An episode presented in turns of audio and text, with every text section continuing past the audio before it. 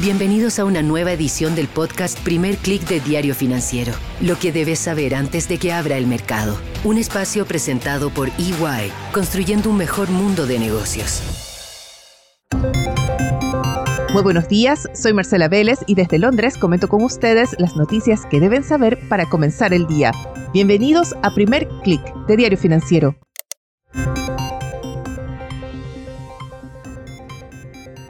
Muy buenos días, hoy es viernes 5 de enero, bienvenidos a Primer Click, es día de nuestro especial semanal que hoy está dedicado a Argentina.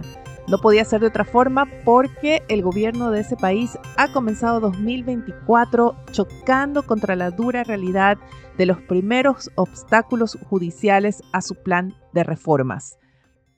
Pero antes de hablar de ello, revisemos qué está pasando en los mercados, donde también ha sido una primera semana del año de ajustes, de paños fríos, después de ese rally, de esos buenos rendimientos que vimos hacia el cierre de 2023, impulsados por la idea de que este será un año de agresivos recortes de tasas de interés de parte de los grandes bancos centrales, hemos visto cómo en los primeros días de 2024 estas apuestas se han moderado. Estaba revisando esta mañana el índice de la Bolsa de Chicago que sigue los futuros de tasas y se ve claramente cómo se están desplazando las apuestas por un primer recorte de parte de la Fed desde la reunión de marzo hacia la reunión de mayo. En todo caso, también hay que destacar que hay cada vez más analistas, o al menos así lo escucho en las entrevistas que sigo a diario, que están mencionando más bien el segundo semestre del año como inicio de los recortes de tasas. Este ajuste en las apuestas ha llevado a que las acciones mundiales acumulen una caída de casi 1% en estos primeros días. Las acciones estadounidenses se preparan para cerrar su primera semana a la baja después de 10 semanas anotando ganancias. Por el contrario, vemos que el dólar se ha fortalecido. Es el caso también esta mañana. La divisa estadounidense avanza un 0,31%. Sería su primera semana, mejor dicho, sería su mejor semana desde mediados de julio, según calcula Reuters.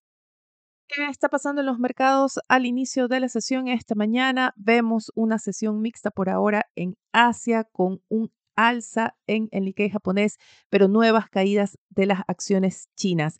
Hay que seguir con mucha atención lo que pase en este mercado. Hace pocos minutos Bloomberg reporta que el gigante financiero Zhongxi, uno de los principales denominados bancos en la sombra que operan en China, se declaró insolvente, reconoció que no tiene activos suficientes para salir de sus acreencias y se acoge a la quiebra. La noticia confirma la gravedad de los problemas que se originan desde el sector inmobiliario, que afectan también al sector financiero de China y complica los esfuerzos que han hecho en las últimas semanas las autoridades chinas por recuperar la confianza de los mercados y los inversionistas. Salgamos a Asia y vayamos a Europa, donde tenemos una sesión con pérdidas. El stock 600 cae a esta hora ya 0,86%. La tensión está no solamente en China, porque el eh, principal mercado de muchas grandes empresas europeas, sino también en la propia región. Estamos muy atentos a las cifras de inflación de la eurozona que están por reportarse dentro de poco y esto en medio de las dudas que hay sobre qué va a pasar con el Banco Central Europeo, que hasta ahora ha mantenido un discurso de tasas altas por tiempo prolongado, pero que tiene a Alemania, la principal economía del bloque, enfrentando un escenario recesivo. Este es un escenario distinto al que enfrenta la Reserva Federal, que solo se debe preocupar por la economía de Estados Unidos y que enfrenta en ese sentido un escenario distinto. Tenemos todavía una economía estadounidense bastante resiliente. Ayer las cifras del mercado laboral que se publicaron mostraron un panorama estable en el empleo que da soporte también una estabilidad en el consumo.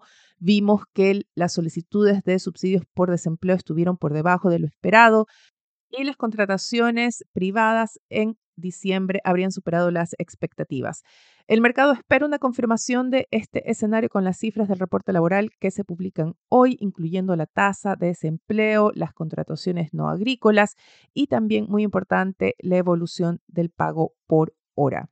Cifras por encima o debajo de las expectativas del mercado, según sea el caso, podrían agravar, podrían profundizar este ajuste en las expectativas de recortes de tasas de parte de la Fed.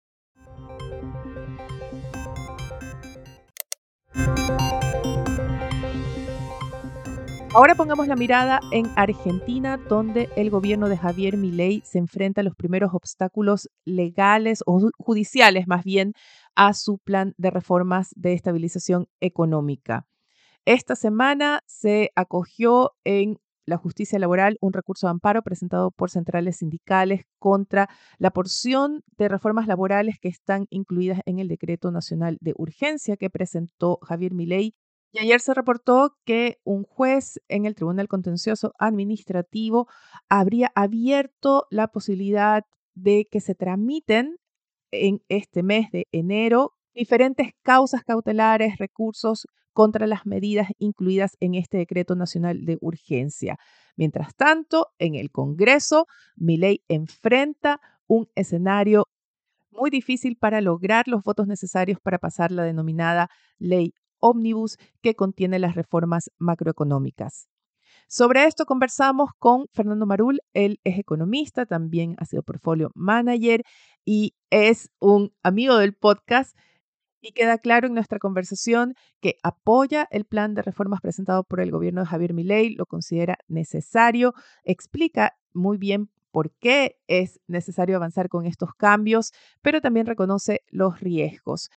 Los invito a que se queden hasta el final. Las reflexiones son muy interesantes y abordamos también qué pasaría si estos riesgos de un freno a las reformas o también el cansancio de los argentinos se materializa y frena la posibilidad de implementar este plan de cambios.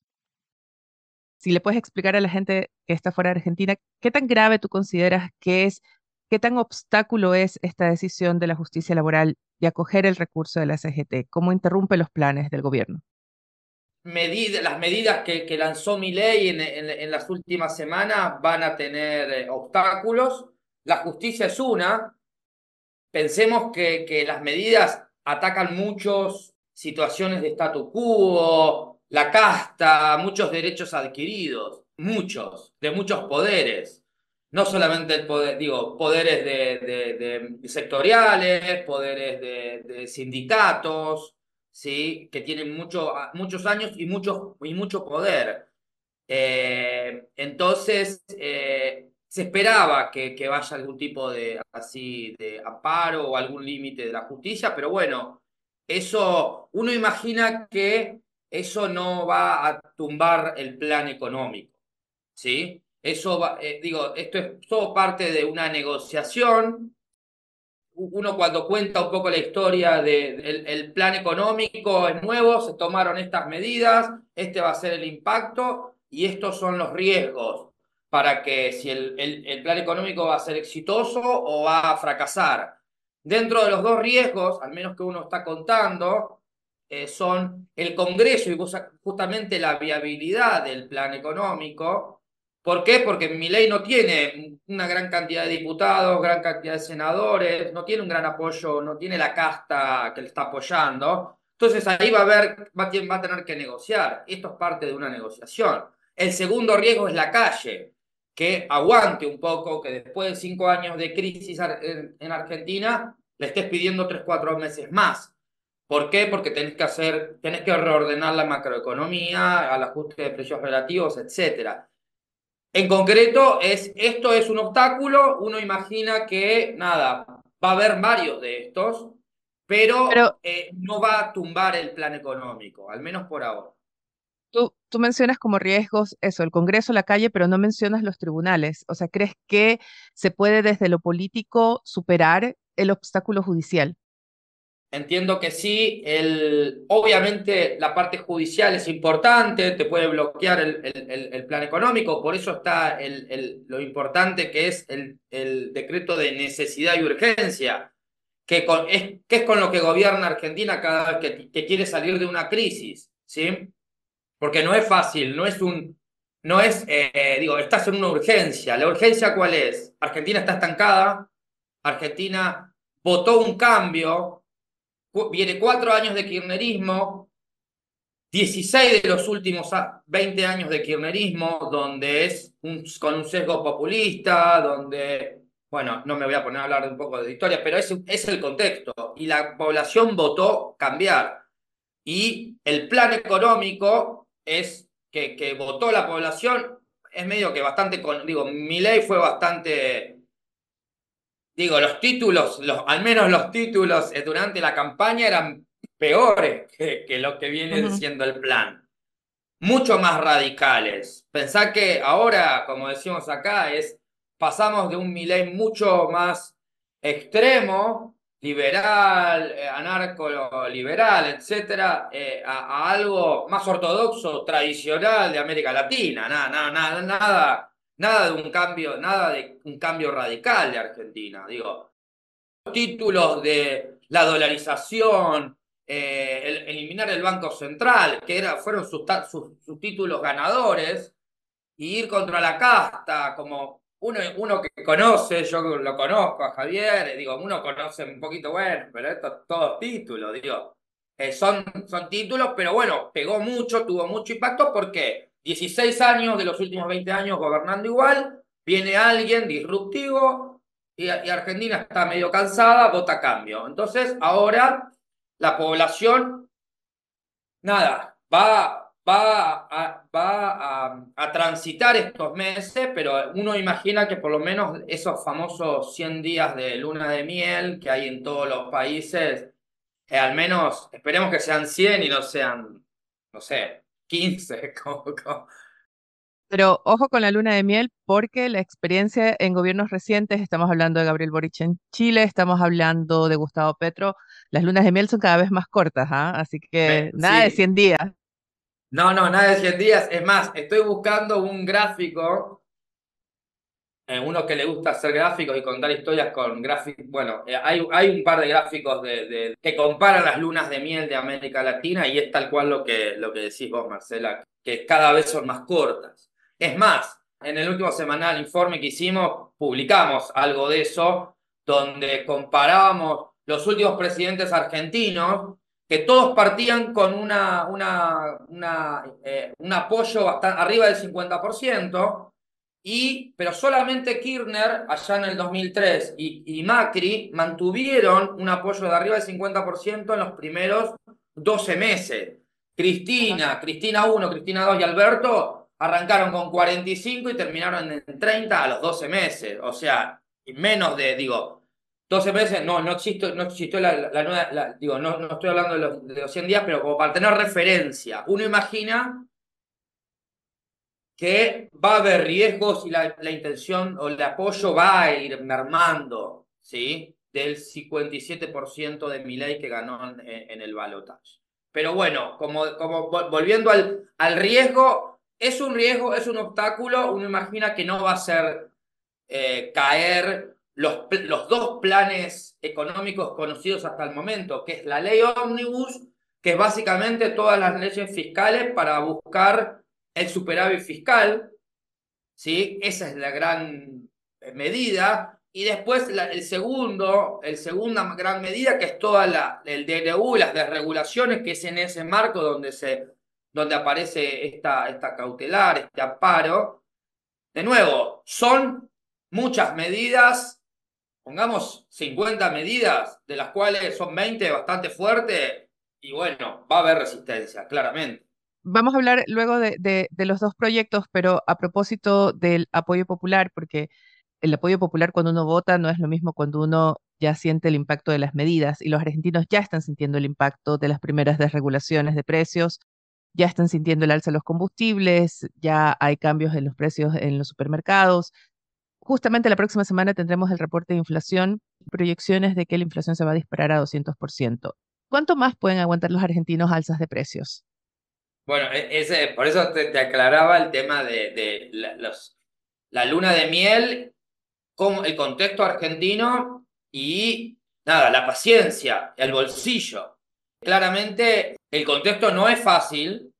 Vos venías en los últimos meses, venías con una inflación que venía al 10, 12%, más o menos, digo, porque hubo devaluaciones, hubo desorden, sin ningún ajuste de precio relativo. Llámese ajuste de precio relativo, es Argentina en tres o cuatro precios relevantes había quedado muy bajo, comparado con la historia, comparado con internacional, etc. Llámese alimentos, porque estaba atado al dólar oficial, llámese nafta, ¿sí? Porque estaba, valía 0,60 centavos de dólar, ¿sí? Tarifas y algunos precios controlados, como por ejemplo las, las prepagas, varios servicios, ¿sí?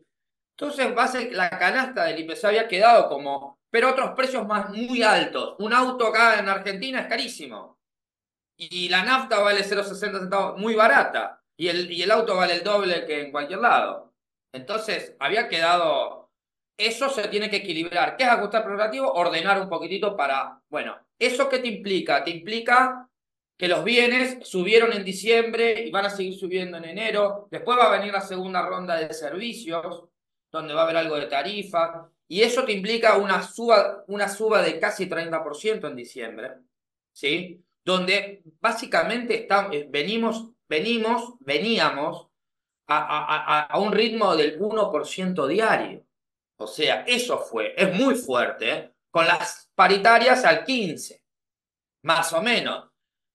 En enero uno imagina que ya se va a los primeros, el gran efecto de la devaluación se va a ir, va a ir, va a ir disminuyendo, uno imagina más cerca del 25%, eh, y después 15%, y ahí uno imagina en, febrero, marzo, eh, em, donde las paritarias o los salarios van a empezar a igualar. Entonces son dos meses, básicamente, difíciles. Son 60 días. La paciencia de los 60 días, la luna de miel. Eh, uno imagina que ahí estará el votante que votó convencido de un cambio que dice, bueno, venimos de 5 años. Son 16 años de los últimos 20. Ese votante va a decir, banquemos 60 días más.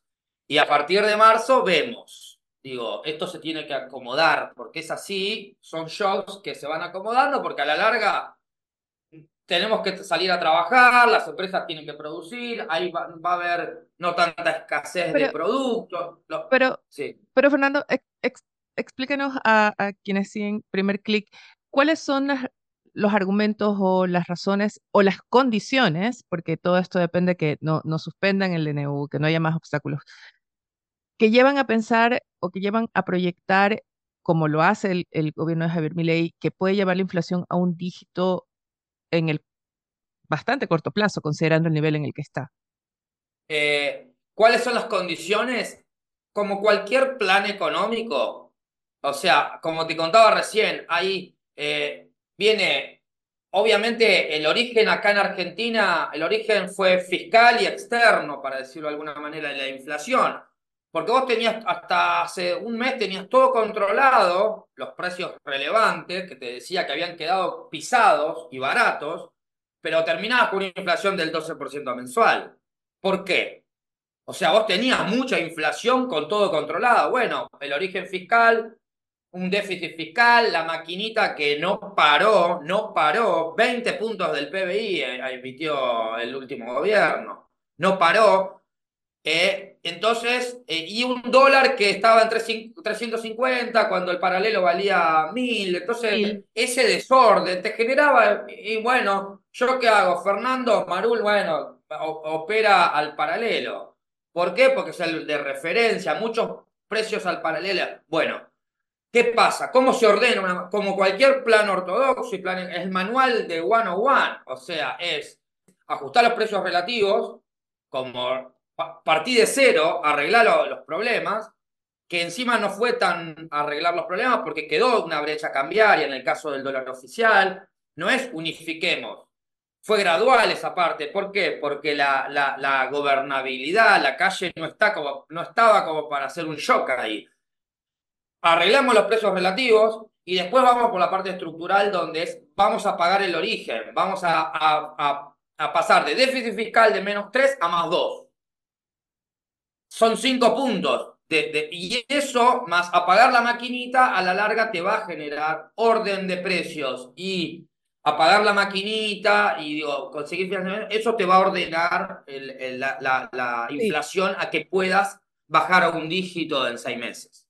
¿Me expliqué? Esa, esa, esa es mi duda, los seis meses, porque tú dices a la larga, y entiendo que realizando los ajustes a la larga lleve una estabilización.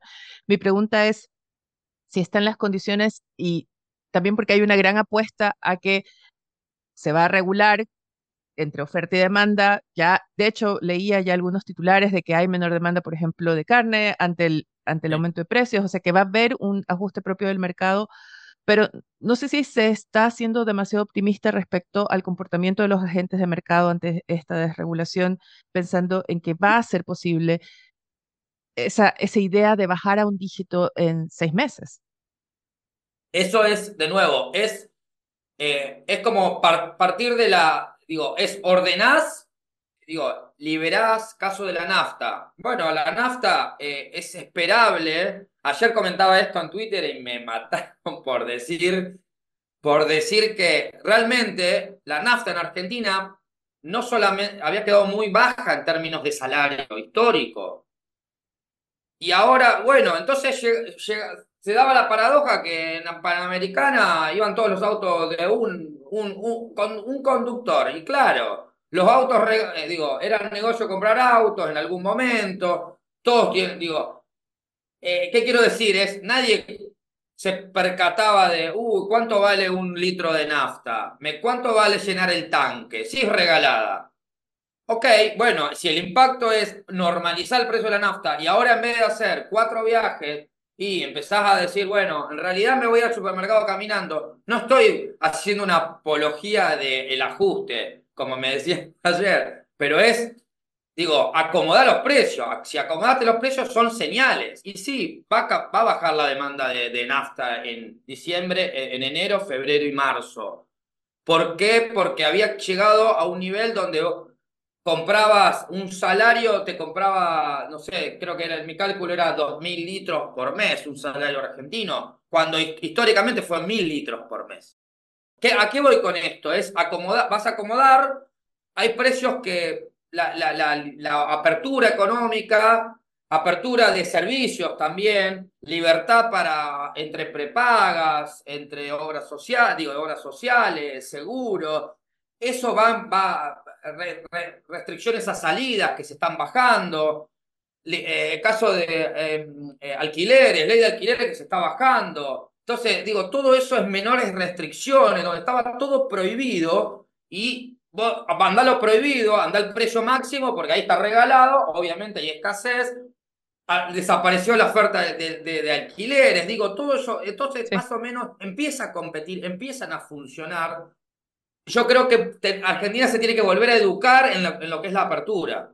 O, digo, no estamos acostumbrados a que, ah, mira, la prepaga que me venga a convencer, porque ahora, ahora tengo libertad para ir a la prepaga, si bueno, me vas a subir 40%, estás en, en este periodo porque no te dejaban subir los precios. Perfecto, acomodá a lo que valga. Después vamos, después, bueno, ¿cuánto es la oferta? Son cinco prepagas, listo, voy a elegir. Eso me parece, no lo quiero hacer como algo ideal. O en el caso de la nafta, de nuevo, es, uno imagina que va a empezar a aparecer eso, pero nosotros no lo tenemos acostumbrado. Pensá que nuestra demanda siempre fue guiar dónde mete la mano el gobierno. Perfecto, en este precio, en este precio, listo, vamos allá. Si te lo subsidian. Muchos desequilibrios y subsidios que hay que desarmar. De nuevo, yo creo que va a empezar a funcionar, pero primero es ordenar los precios relativos, después ordenar la parte fiscal y sobre todo las variables macroeconómicas. Sin orden macro, la desregulación de Federico Turzenegger y medio que va a tener mecha corta, historia corta, si vos empezamos a decir, bueno, uy, otra vez quedó el dólar atrasado, el dólar oficial en 800, con una inflación de 30%. En realidad la maquinita apareció de nuevo. Todas esas, esas señales que te van armando un no se están arreglando los problemas macro, entonces la micro no sirve, la verdad, uno, uno que por más que quiera apoyar, digo, sin orden macro, las reformas microeconómicas no sirven para nada, así, por más que duela. El argentino se tiene que acostumbrar un poco a cambiar de régimen. Venimos 16 de los últimos 20 años donde no sabemos cómo, cómo, cómo las empresas se van a tener que rearmar, el consumidor se va a tener que rearmar. De nuevo, a pagar lo que vale. Digo, vale 5 dólares el, en, capital el, un, un, mes de, luz. No va a valer 5 dólares. Los promotores de vaca muerta. O sea, es, es ridículo. Pero claro, nos acostumbramos a que nos regalen la luz. Y entonces, claro, tenemos cinco aires acondicionados prendidos cuando te, te fuiste de tu casa. ¿Qué te importa? Perdón que me haga así, pero es como hay que educar, un, hay, nos tenemos que reeducar, para decirlo de alguna manera. Esa reeducación y las reformas requieren de gobernabilidad. Y ahí vamos a los dos proyectos que, que mencionabas que creo que es el gran riesgo y es primero lograr pasar esa ley ómnibus, como se le ha llamado, la, la gran ley que embarca todos estos pilares para estabilizar la parte macroeconómica y el decreto nacional de urgencia que no lo veten, porque no es que lo aprueben, ya es un decreto, entiendo que las medidas están vigentes desde el 29 de diciembre, pero que el Congreso no lo vete. ¿Cómo puede lograr eso un gobierno que no solo tiene minoría, sino que es minoría, minoría en ambas cámaras? Muy difícil. Exactamente. Muy difícil, pero bueno, las dos medidas grandes, la ley fiscal, básicamente el objetivo es pasar de déficit de menos 3 del PBI a más 3, a más 2 este año superávit. Ese son cinco puntos de ajuste.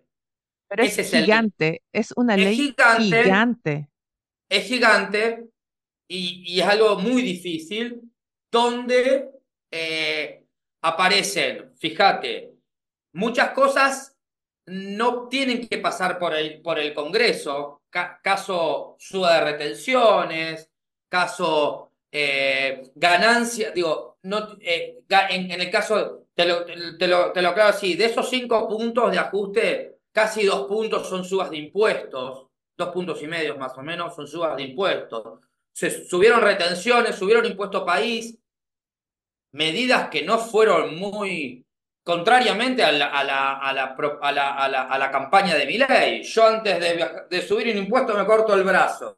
Un libertario subiendo impuestos, es maravilloso. Es bueno, de nuevo, pero es pragmático, bueno, porque no hay plata, y es así.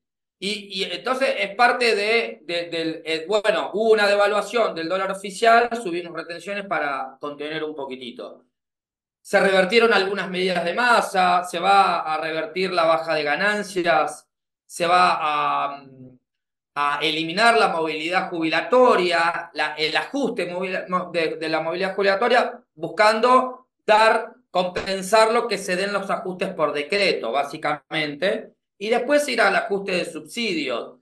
Eso es más o menos el plan fiscal que va a tener resistencia, sobre todo la movilidad y la parte de ganancias. Esos son dos, porque son, toca el bolsillo del ingreso medio, de la luna de miel, y toca, tiene que convencer de que a los jubilados y los que reciben ayudas sociales, la movilidad, yo tiene que convencer de que si bien te van a suspender la movilidad, que es movilidad ajuste por inflación, es te voy a dar el, ajuste, ¿sí? Algo que eh, es una bandera de la oposición, sobre todo el kirchnerismo, que ya pasó, ya tiró toneladas, ya hizo un problemón en 2017 cuando atinaron, cuando se propuso cambiar la movilidad.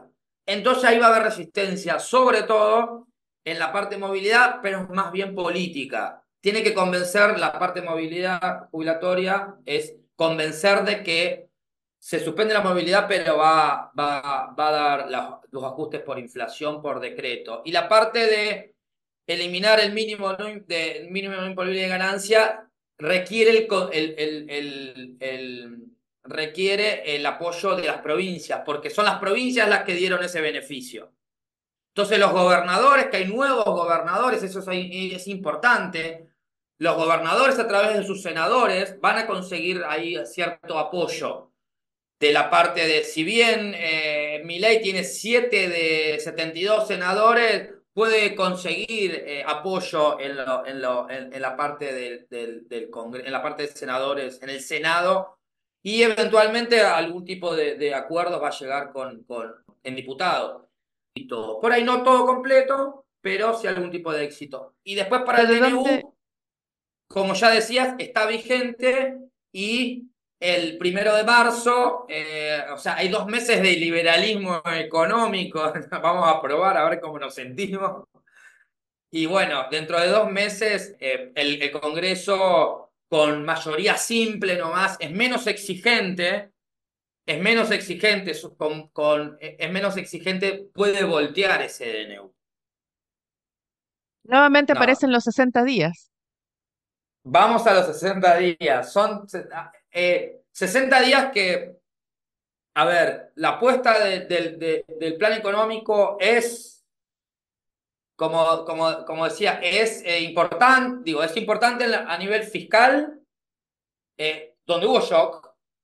La parte de, es la segunda, son tres variables básicamente, el plan, eh, es la, el plan macro, la fiscal de ajuste de cinco puntos, volver a, que Argentina tenga financiamiento, ordenando las cuatro o cinco líneas que, que no te venían prestando para pagar la maquinita, y la tercera, que es la otra importante, donde estamos todos mirando el plan económico, eh, digo, el plan es el tema del Banco Central.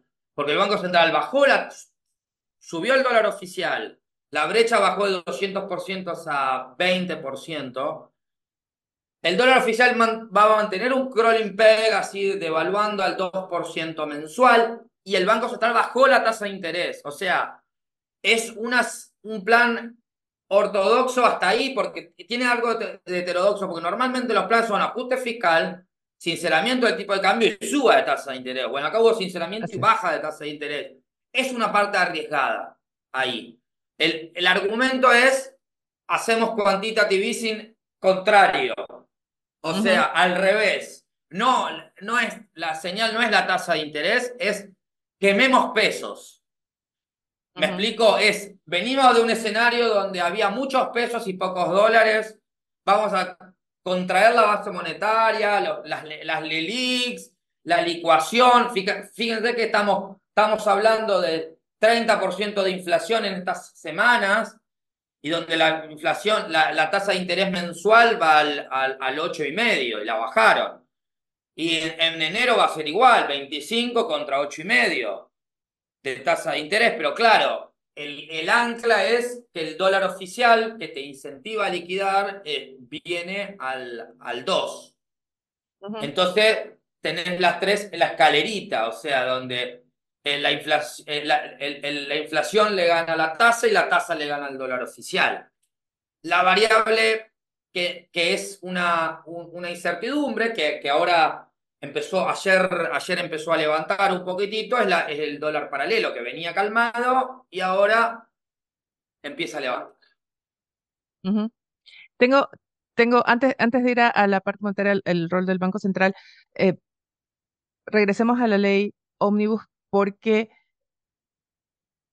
te decía al, inicio, es una ley gigante, tiene como 667 páginas, ¿No fue un error acaso mandar un proyecto tan grande dada la urgencia que se requiere, por ejemplo, para la reforma tributaria? ¿Por qué no mandar una reforma tributaria en lugar de mandar una ley de 667 páginas con cambios, no sé, creo que incluye cambios hasta los institutos de cultura? O sea, hay cosas ahí que no eran necesarias, digamos, no eran urgentes.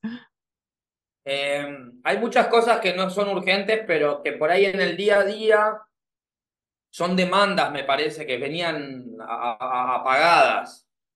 Eh, mm. Venían apagadas, eh, creo yo. Eh, por ahí la estrategia, la estrategia uno evaluó un poquito cómo conviene mandar todo de una, ir parte por parte, pedirle opinión a la población. imagina que, que se evaluaron todo, todas las alternativas, les, debe haber cerrado que, que era lo mejor. me, pregunto si no es una reacción al, al, trauma que le quedó al equipo que acompañó a Macri del gradualismo. En el equipo de Macri, el gradualismo vino por lo fiscal. Y, y acá. Sí, por eso te. Y acá es como. No, exacto. Acá cambiaron. Acá es al revés, un poco la, la, la, parte de fiscales.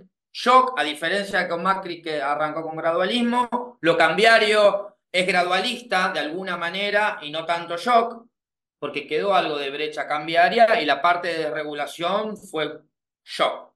Pero ahí yo creo que sí, coincido con vos que, que quedó, que quedó las ganas, las, quedó la segunda vuelta con, con, ganas de hacer un. O sea, que bueno, es la, segunda, es la segunda oportunidad que tiene, porque es el mismo equipo. Banco Central, Finanzas, es el mismo equipo, que ya intentó el gradualismo, no funcionó, entonces ahora me da la impresión que es como, no, lancemos la ley con 667 páginas, cambiémoslo todo, tratemos todo sí, ahí sí, bueno, el, creador de este plan de desregulación eh, fue Federico Sturzenegger, que bueno, vos lo conocés, que fue el presidente del Banco Central con Macri. Nada, y es, es alguien que es así, que muy, muy lanzado y, muy, muy capaz como para hacer este tipo de, este tipo de, cambios. Eh, Ahora, ahora está saliendo un tercer, un tercer eh, envión de reservas que son más de, molestias, para decirlo de alguna manera.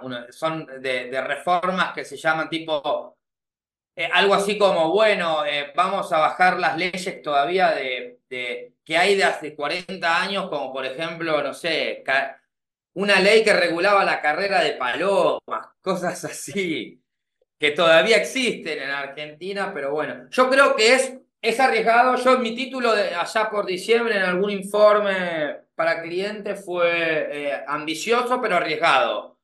Pero bueno, eh, Argentina viene cansada con, con, con, hacer siempre lo mismo, siempre las mismas equivocaciones. 16 eh, de los últimos 20 años, es mucho. Y hay generaciones que apoyan, sobre todo la generación juvenil que que bueno, vienen de cinco años y hay algunas que conozco, el que tiene 20 años fue gobernado 16 años diciéndole, mirá, eh, que te vaya de vacación a otro, a otro lado está mal, pero yo sí me puedo ir de la punta del este 40 días y tener una casa. Entonces, hay, mucha psiquis que hay que cambiar.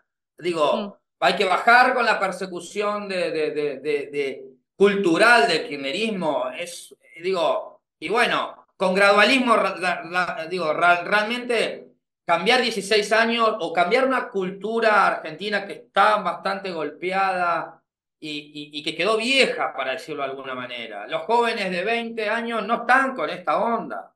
Ya no, no, te, no te agarran una moneda local ni porque le, le, pidas por favor, porque destruimos la moneda. Y bueno, ok, ganó alguien que prefería matarla. Bueno, ahora no, ahora la estamos saneando para después matarla.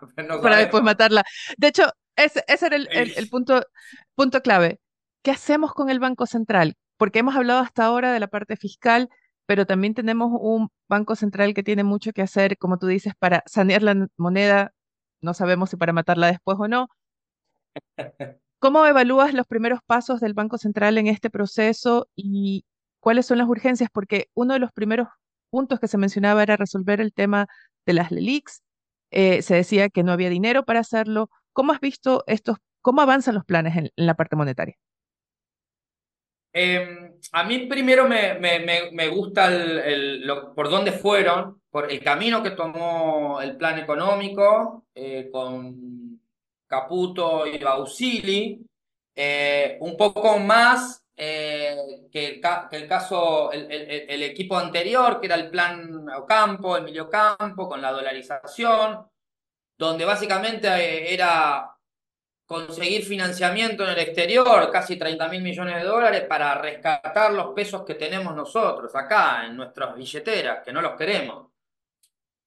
Eh, digo, era, digo, era muy disruptivo, digo, uno entiende, entiende el, el, contexto, el contexto de la dolarización, ¿por qué prendió tanto la dolarización? Argentina está dolarizada de facto. Hay casi 200 mil millones de dólares en, en, nuestras, en nuestras casas, imagínate. No en Suiza ni en Miami. Ahí hay 300, hay 150 mil más. O sea, es, ya está dolarizada. Ahora, eh, el plan de dolarizarla de, de, de, hecho eh, era un poco disruptivo a nivel de los tenedores de peso, podía generar, hoy estaríamos posiblemente con un dólar de 3.000 y no una inflación de 30, posiblemente más alta. Era muy disruptivo. Se buscó, yo creo que no se descartó el plan, ¿sí? No se descartó el plan de dolarización, pero eventualmente por, en esta etapa se buscó al menos ordenar la parte monetaria. Básicamente ordenar la parte, la parte monetaria, ¿qué significa? agarrar todos los pesos que estaban en el Banco Central, las LELIX, los excesos de pesos, ¿sí? Y básicamente empaquetarlos y básicamente pasárselos al, tesoro, ¿sí? Primero que se, para, primero agarrar los pesos que están en las LELIX y licuarlos. O sea, los pesos están ahí, pero ahora no generan tanto interés. Ahora están con la economía hasta el 30, ¿sí? porque está creciendo y estos están devengando al 8,5. Entonces, en términos del términos de la tamaño de la economía están bajando. ¿Me explico? En términos de dólares están bajando. En términos de acceso al dólar oficial están bajando. Está todo bajando. Y como que se están. La, la, la parte esa se está licuando. La segunda parte del plan monetario es pasar estos pesos que están constantes pasárselos al Banco Central. Ah, perdón, al Tesoro. Que, que toda la liquidez se vaya al Tesoro. Y el Tesoro empieza a ser, eh, que sea él el que empieza a pagar la tasa de interés. ¿Sí? Pero como ahora va a tener superávit, no necesita de tu financiamiento, sino que le sobran los pesos al fiscal en, en, los próximos meses, todavía no, pero le va a sobrar 100 millones de, no sé, 100 mil millones de pesos por, por mes más los pesos que te vengan a financiar algo, el rollover. Entonces va a decir, no, no necesito rollover porque estoy ahorrando ahora. Perfecto, venga los pesos, me doy vuelta y cancelo deuda con el Banco Central. Entonces voy, de a bloques voy bajando ese stock. ¿Ok?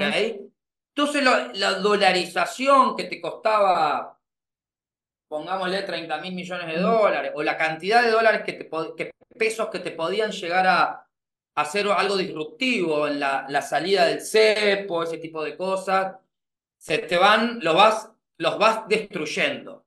¿Ok? Pero de a poco. Esa es la parte gradual del plan. Eh, sí, es gradual, sí, es gradual y básicamente es, son dos cosas. Apago la maquinita, cierro la canilla, no, en la bacha, como se dice, ya deja de caer agua. ¿Viste? La canilla, la, la canilla de arriba la apagás y, pero la bacha te quedó llena todavía. Entonces, de abajo le vas bajando agua de a poco. Pues sacar pedazos así de agua es básicamente que venga el tesoro, saque y destruya. Cancela adelantos transitorios con el Banco Central, como hizo la semana pasada. En una licitación tuvo un rollover muy alto, agarró y se fue a comprarle bonos al, tesoro, al banco, el tesoro al Banco Central. Va destruyendo pesos. ¿Qué tan em, esta es de verdad una pregunta eh, netamente teórica, creo, en el, momento en el momento de, esta necesidad de estabilización, quizás no corre, pero pensando a futuro, ¿qué tan independiente puede ser el Banco Central en Argentina?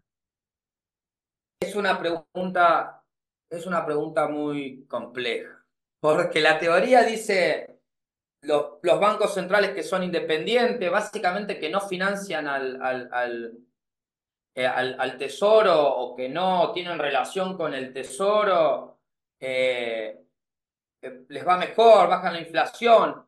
Em, digo, cortar el financiamiento como están haciendo ahora, que el Banco Central dejó de, dejó de financiar al tesoro y es al revés, el tesoro le está devolviendo plata, es una manera de independencia. Por más que Caputo, que es el, en el tesoro, y Bausili sean primos hermanos.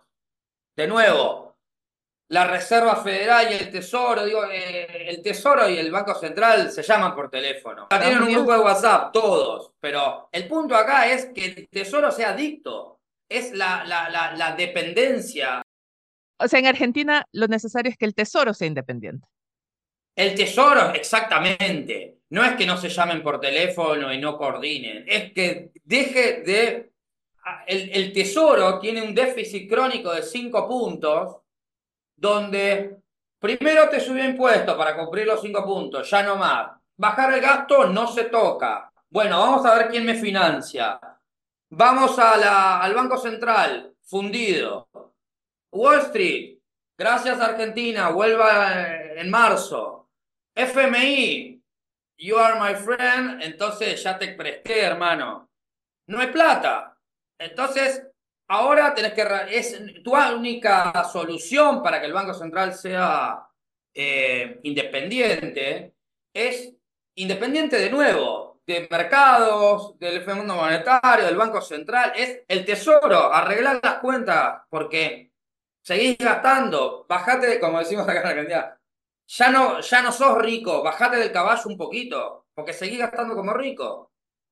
Para terminar, y seguramente quienes escuchen a Diario Primer Click ya saben que no soy una persona usualmente muy optimista y hasta ahora hemos tenido una conversación bastante optimista sobre el, el plan de reforma económica. Siempre me gusta pensar, porque creo que hay que estar preparados para cuando las cosas no salen como uno quiere.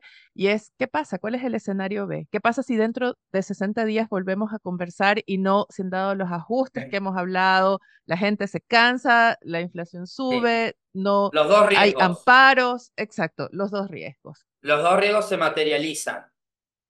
El Congreso voltea todas las reformas fiscales del DNU y la, la gente calle se, cansa volvió de vacaciones a fin de enero y dice, uy, me subieron las cosas, uh, mi ley malo.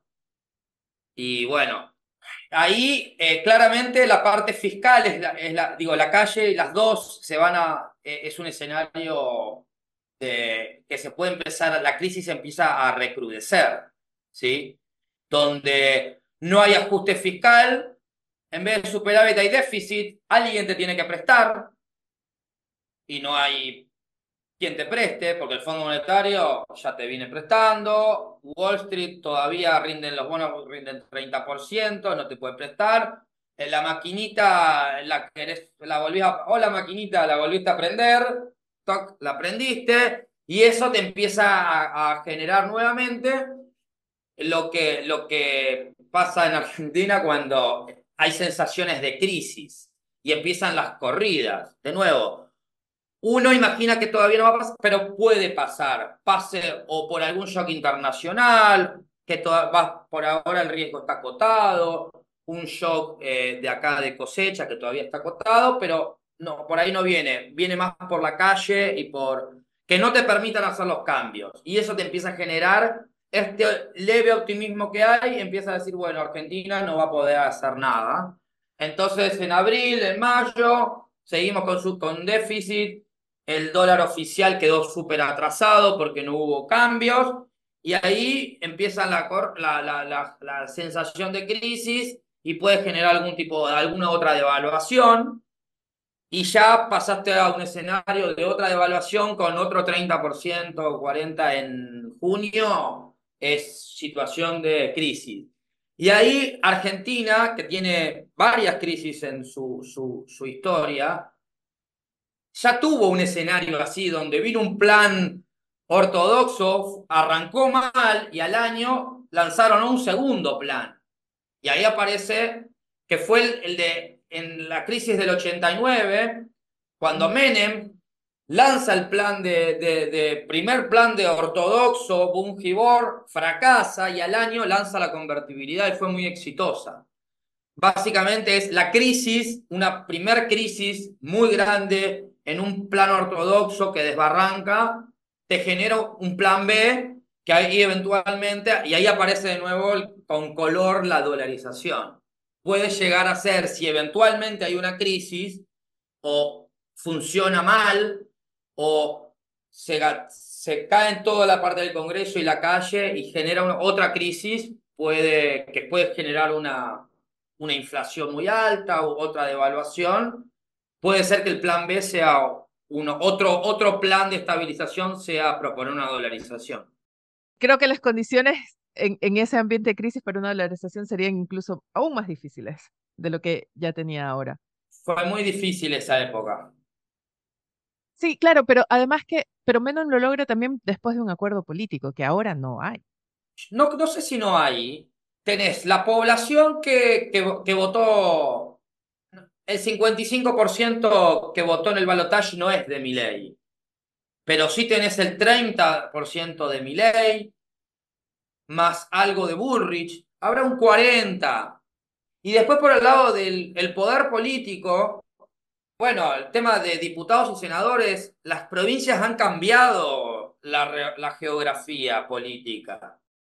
Ya no hay la liga de gobernadores peronistas, ahora hay una liga de gobernadores reformistas, que necesita de vaca muerta, que necesita de las mineras, en Salta, en Jujuy, en Catamarca, y que el kirchnerismo viene regalando la energía y no vas a poder regalar, desarrollar vaca muerta regalando vaca muerta. Entonces, que necesita de reformas sectoriales, que necesita de financiamiento. Mirá, te doy una, uno que es administra, administra este es un, un podcast financiero. Yo manejo inversiones y, y como vas allá de la macro, tengo Ah, fui portfolio manager y viví en Chile. Por cierto, llevando mis saludos a mis amigos chilenos, que los quiero mucho. No se vio mucho, pero los bonos corporativos, los bonos provinciales argentinos y las acciones argentinas fueron top performance del mundo. Del mundo. A las acciones argentinas se multiplicaron por tres, por cuatro. Porque hay, hay necesitas la reforma. Y eso los gobernadores lo saben que con el kirchnerismo se iban a fundir vaca muerta, con que las, las, que pusieron plata en las mineras y el, el, la, la, propia población de Salta te está diciendo, mirá, con este dólar de 3.50 y 1.000, ¿qué quiero decir? Los bonos, eh, los bonos, los bonos eh, corporativos hoy rinden 10%. El que está en default es el soberano, no, no las empresas. Las provincias rinden 10%. El que está en default y que tiene que seducir a los inversores es el soberano, no las provincias que tienen superávit, vienen creciendo más que el promedio. ¿Por qué? Porque en Neuquén hay un furor, hay un boom de Neuquén. En Neuquén por vaca muerta. Los mineros en Salta, están, el empleo crece mucho más que el promedio. el turismo, que vive gracias a un dólar de mil, buenos precios y es competitivo argentino? Eso es lo que quiero decir. Eso es lo que están buscando los gobernadores. ¿Cómo no van a tener apoyo? Y ya se cansaron. Digo, digo, tienen una oportunidad acá. Hay una oportunidad. Creo que hay vocación reformista. Por el lado de los gobernadores, obviamente el kirchnerismo, el kirchnerismo va, él, por más que le des lo que quiera, ellos necesitan plata y poder y dólares en Miami pero es así, porque ya los conocemos. Y bueno, pero Argentina medio se cansó un poquito. ¿Por qué? Porque ve que el tren se le va de nuevo y decís, bueno, intentemos otra intentemos hacer algo parecido a lo que hacen los, los vecinos, algo nomás. No quiero ser como los vecinos, pero bueno, algo nomás. Es un poquito de orden. Veamos, ojalá tengas razón, ojalá se extiendan no solo los 60 días, sino que sí, ojalá se, se cumpla tu optimismo, me voy a contagiar. Muchísimas gracias, Fernando. Ha sido un placer. Eh, muchas gracias a vos por llamar y saludos a Chile y a todo, a todo tu público que yo te escucho todos los días. Me levanto, tomo el café y escucho. Muy bien, hagan como Fernando, escúchenos todos los días. Y quiero aprovechar para mandarle un saludo a mis amigos argentinos peronistas, que tengo varios, em, que nada, ya nos tomaremos un mate y me perdonarán. Con esto me despido por ahora. Si tienen alguna propuesta, algún tema, idea que quieran que abordemos en los especiales semanales, háganmelo saber. Pueden escribirme a mi correo electrónico mveles.df.cl o contactarme a través de mis redes sociales donde me encuentran como Marcela Vélez. Eso es todo por ahora. Les deseo que tengan un buen fin de semana. Nosotros nos reencontramos el lunes. Esto fue el podcast Primer Click de Diario Financiero Lo que debes saber antes de que abra el mercado. Un espacio presentado por EY, construyendo un mejor mundo de negocios.